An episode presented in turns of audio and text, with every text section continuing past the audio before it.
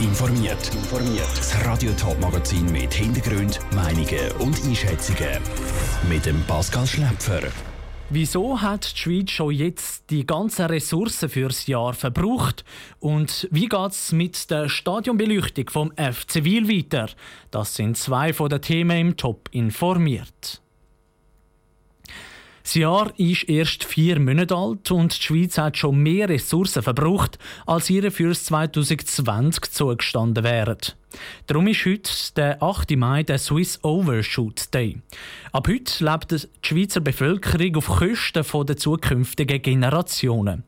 Aber wie genau wird berechnet, wenn ein Land seine Ressourcen verbraucht hat, das hat Lucia Niffler von der Coronina Gisler vom WWF wissen. Die Berechnung die macht das sogenannte Global Footprint Network.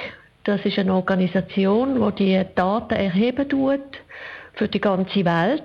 Das Global Footprint Network schaut, wie viele Ressourcen haben wir schon verbraucht, Ressourcen fürs Essen, Fasern, Holz, CO2-Absorption, Fisch und so weiter und so fort. Jetzt eben, die Schweiz hat heute schon bereits all ihre Ressourcen verbraucht für das Jahr. Wie ist es denn mit anderen Ländern? Also steht jetzt die Schweiz sehr schlecht da im Vergleich oder gibt es Länder, die schon viel schneller sind mit dem Verbrauch? Es gibt Länder, die schneller sind mit dem Verbrauch. Es gibt gewisse arabische Länder, die einen höheren Verbrauch haben, meist verbunden mit einem sehr hohen Verbrauch von fossilen Energien. Aber die Schweiz steht ebenfalls schlechter. Wir gehören unter das vordere Drittel. Und wenn alle so würden leben, wie wir das in der Schweiz machen, dann bräuchte man fast drei Planeten. Was könnten wir machen, dass man den Overshoot Day herauszögern kann? Wir können ganz viel machen. Es gibt ganz viele Möglichkeiten im Alltag. Wir können zum Beispiel mehr pflanzliche als tierische Produkte essen. Wir können weniger mit dem Flugzeug fliegen und dafür öfter mit dem Auto oder mit dem Bus oder dem Zug unterwegs sein. Wir können Food Waste reduzieren. Da geht in der Schweiz auch etwa ein Drittel der produzierten Lebensmittel verloren. Oder wir können auch zum Beispiel auf Solarstrom setzen, anstatt fossile Energien verbrauchen. Corinna Gissler von der Tierschutzorganisation WWF im Gespräch mit der Lucia Niffeler. Auch der Kanton Zürich will seinen Teil dazu beitragen, dass sich der Schweizer Swiss Overshoot Day raus verschiebt. Der Regierungsrat Martin Neukomm hat heute das neue Klimagesetz vorgestellt und wie das aussieht, weiss der Patrick Walter. Im Klimagesetz hat es einen Klimadeal. Der Deal schlägt der Regierungsrat den Zürcher Hausbesitzer vor. Das Ziel ist, dass die Zürcher beim Heizen viel weniger Strom verbrauchen als bis jetzt. Der erste Teil von dem Klimadeal erklärt der Regierungsrat Martin Neukomm an einer Medienkonferenz so. Und zwar heisst das, dass man Öl- und Gasheizungen nur noch darf dann mit einer fossilen Heizung ersetzen wenn die Wärmepumpe mehr als 5% teurer wäre über die gesamten Lebenszykluskosten. Im Gegenzug unterstützt der Regierungsrat die Hausbesitzer beim Installieren von einer Wärmepumpe. Er übernimmt bis zu 20% vom Anschaffungspreis, hat Martin Neukomm weiter gesagt. Der Überblick von Patrick Walter. Weiter will der Zürcher Regierungsrat, dass bei allen Neubauten Solaranlagen installiert werden. Das, um den Stromverbrauch bei diesen Wärmepumpen abzubringen. Eigentlich ist die Sportwelt momentan im Dornrösli-Schlaf. Im Stadion vom FC Will tut sich aber gleich etwas. Die Diskussion um die Stadionbeleuchtung im Bergholz geht nämlich in eine neue Runde. Wie Sasso. Die Stadionbeleuchtung vom Bergholz soll den Auflagen der Swiss Football League angepasst werden. Mit dem Ziel ist der Streit um die Stadionbeleuchtung vor rund drei Jahren losgegangen. Immer wieder haben sich aber verschiedene Seiten gewehrt. Zum Beispiel wegen Bedenken zu Lichtemissionen oder Umweltschutz. Darum hängen bis heute nicht die Lampen, die es laut der Swiss Football League braucht. Und auch die Neuspaubewilligung für die Beleuchtung ist vom St. Galler Baudepartement jetzt zurückgezogen worden, erklärt der Wieler Stadtrat Daniel Stutz. Der Entscheid bedeutet eigentlich, dass wir die bestehende Anlage nicht dürfen umbauen oder erweitern. Und in der Folge müssen wir ein neues Projekt ausschaffen, wo eben ein Vorsorgeprinzip vom Umweltschutzgesetz Rechnung trägt. Das heißt, die leichten Emissionen ins Quartier eigentlich unterbinden tut. Der Wieler Stadtrat muss also nochmal ganz ein neues Beleuchtungsprojekt ausschaffen. Und das soll möglichst schnell passieren, findet auch der FC Wil.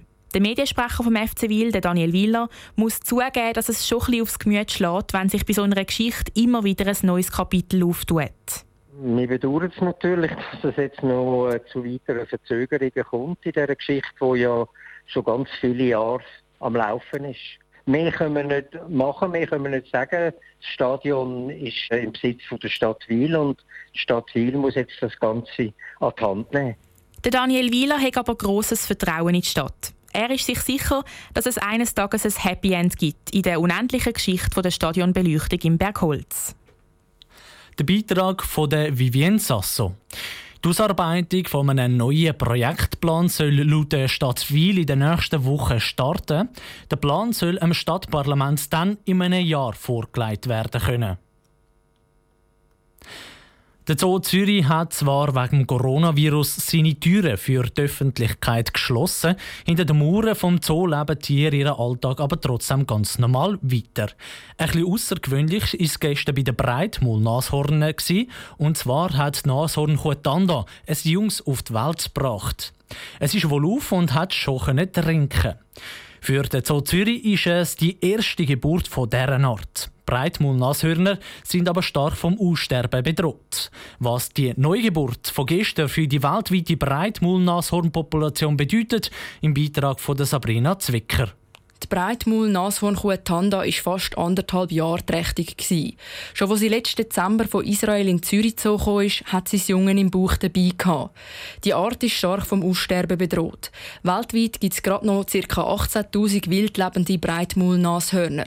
Darum erhofft sich der Zürcher Zoodirektor Alex Rübel, dass die Neugeburt vom Dunstig Aussterben Gegensteuer gibt mit den Tieren, die wir haben, wollen wir für die Haltung von diesen Tieren in der Wildnis werben. Man muss können ein Tier sehen und kennen, zum Freude tragen können und auch Bereitschaft haben. Das Zweite, wenn wir natürlich auch einen direkten Beitrag leisten. So ist das letzte Jahr ein Nashorn, das bei uns auf die ist zurück in einen Nationalpark in Afrika gegangen. Und durch das hat sich dort auch wieder eine Population aufgebaut, wo Wilderer voran schon ganz ausgerottet haben. Dass jetzt aber das eine Breitmull-Nashorn-Baby allein im Zoo Zürichs Aussterben verhindert, glaubt Alex Rübel nicht. Ja, ich bin nicht so optimistisch, was überhaupt so die äh, Arterhaltung angeht. Da versuchen wir dagegen zu heben. Aber es ist natürlich, was der Mensch da im Moment in Afrika veranstaltet, ist gewaltig und der Druck auf die Tierwelt wird immer größer. Der Zoodirektor Alex Rübel im Beitrag von Sabrina Zwicker.